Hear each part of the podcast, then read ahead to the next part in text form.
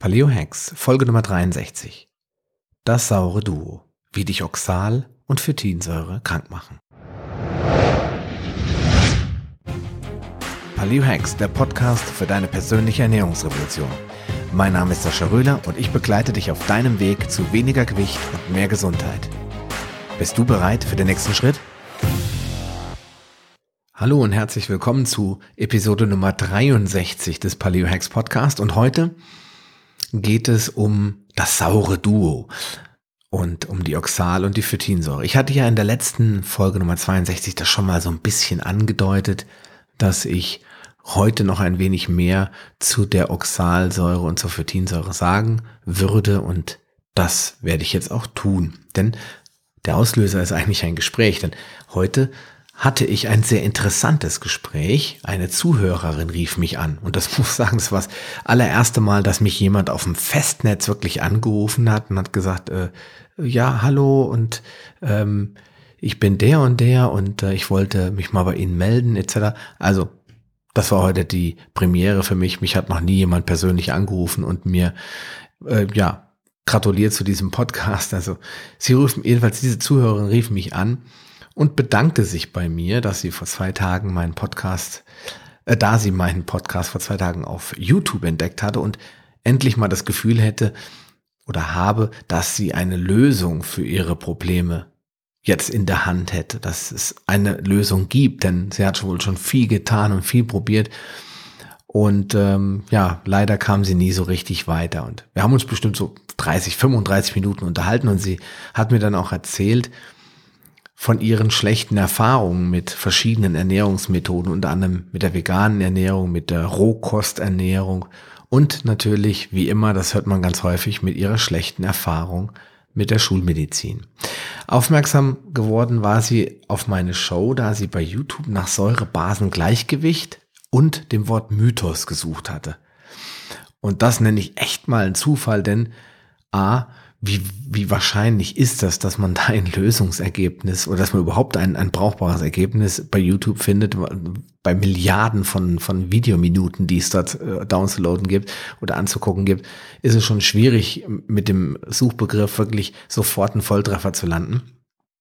Und dann B, mein Podcast gibt's ja erst seit dem 17. März und erst seit zwei Wochen oder sowas bei YouTube. Also alle Achtung, da hat sie mal ein Glücksgriff gelandet. Ja, und da ihre Probleme offensichtlich etwas mit Übersäuerung und einem kranken Darm zu tun haben, war sie natürlich hoch erfreut, als sie in den vier aufeinanderfolgenden Podcast-Episoden, die ich vor einigen Wochen bereits veröffentlicht, veröffentlicht hatte, die gesuchten Antworten fand. Es geht dabei um die Säurebasen-Episoden, also Mythos Säurebasen-Gleichgewicht Teil 1 bis 4. Und wenn du dich da noch dran erinnern kannst, in diesen besagten Episoden hatte ich dir bereits erklärt, was der Säurebasenhaushalt ist und ich habe dir auch aufgezeigt, an welcher Stelle sich in der offiziellen Theorie offenbar ein Fehler eingeschlichen hat oder mehrere Fehler. Und eigentlich hätte man das ja auch so stehen lassen können, wenn ja, wenn da nicht Bonnie und Clyde wären, so nenne ich sie mal, nämlich das saure Duo Oxal und Phytinsäure, die uns allen das Leben schwer machen und die sich teilweise in Lebensmitteln verstecken, die wir bisher gar nicht auf dem Schirm hatten. Von daher habe ich mir vorgenommen, in dieser Episode nur diese beiden Übeltäter ins Visier zu nehmen und dir die Hintergründe ihres Tuns einmal aufzuzeigen.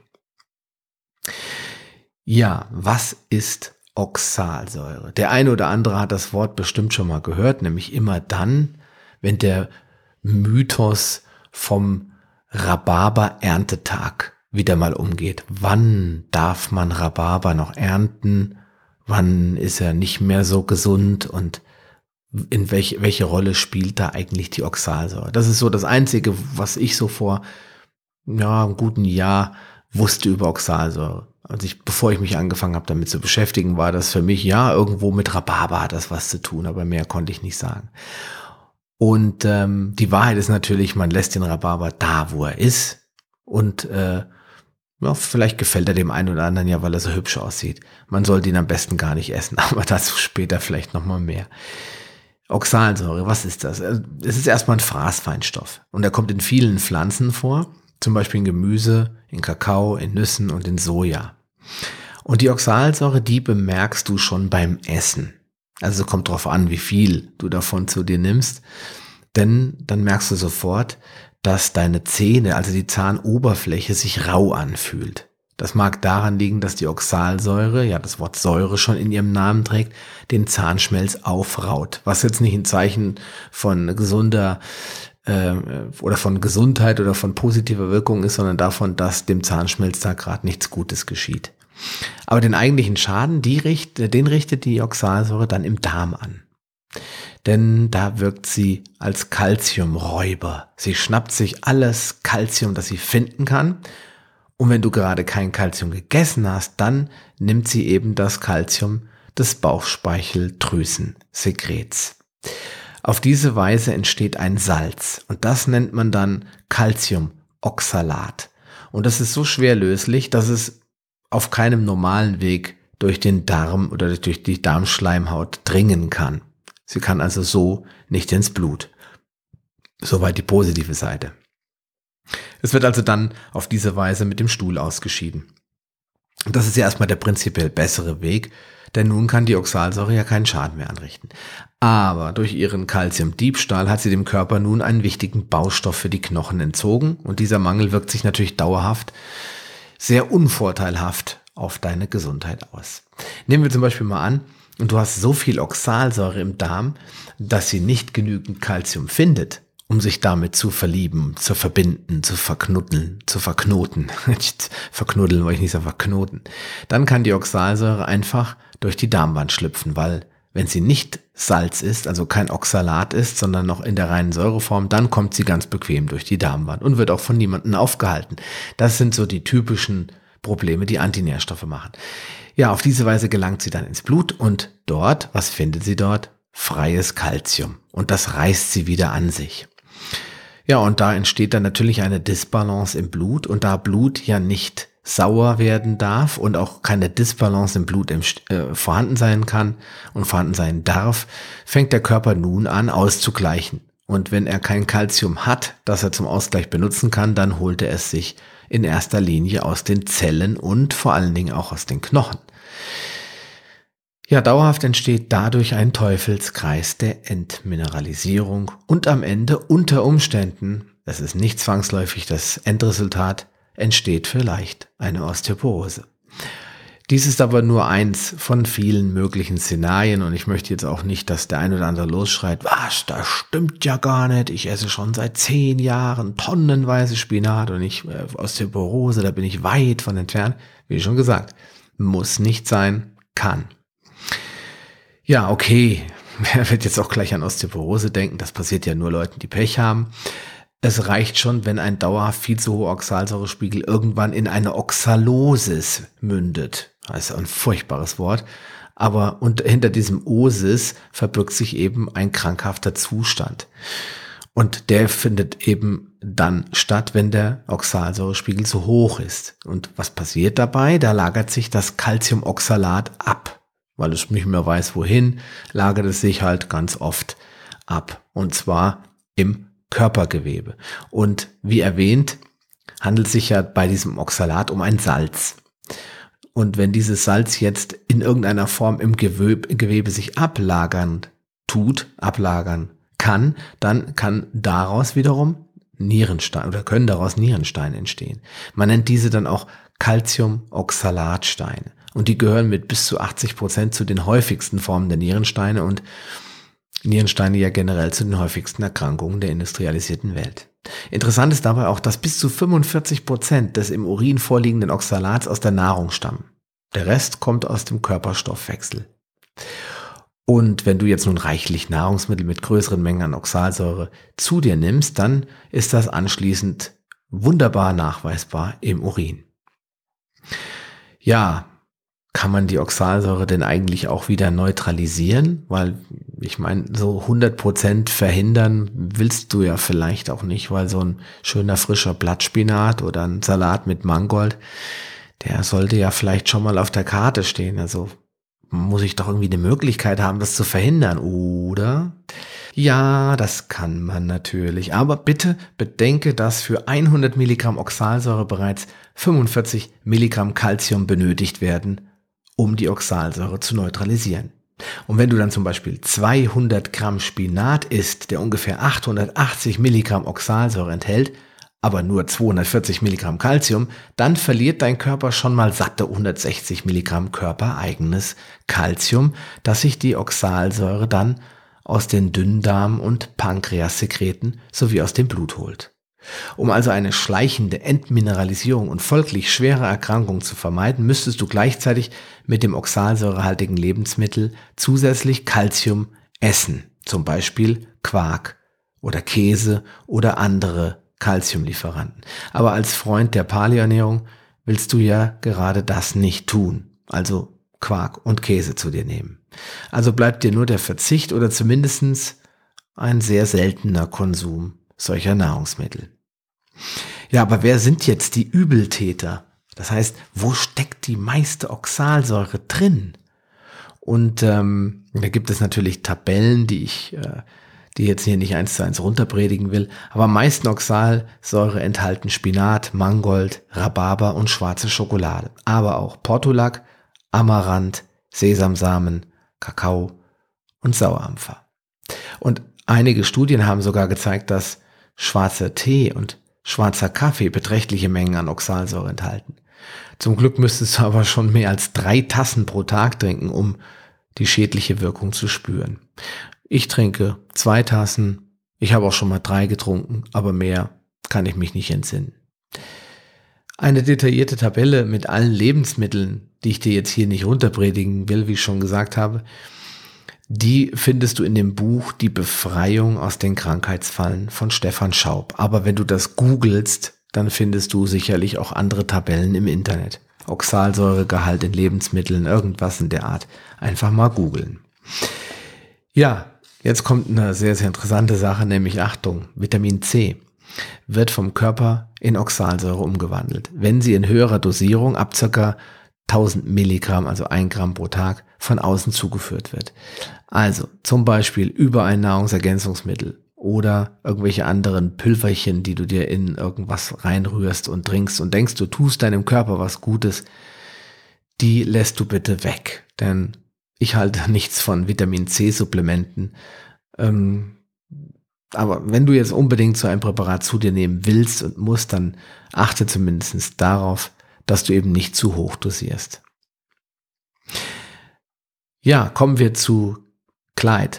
Also Bonnie hatten wir schon, jetzt kommen wir zu Clyde. Was ist Clyde? Was ist Phytinsäure?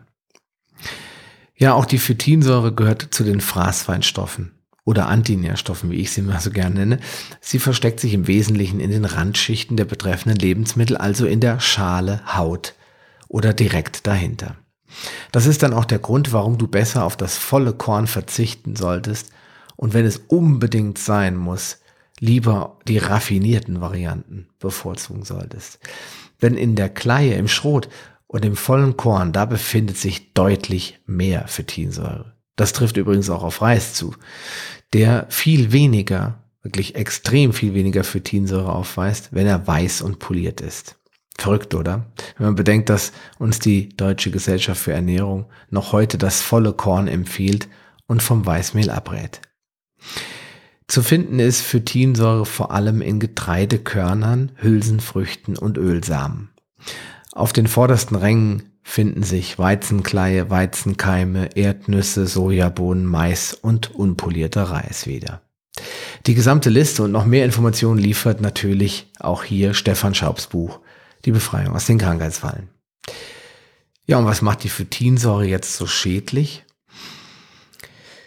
Ja, in der Hinsicht sind sich ähm, die beiden Übeltäter der heutigen Episode recht ähnlich und bilden nicht umsonst ein saures Duo.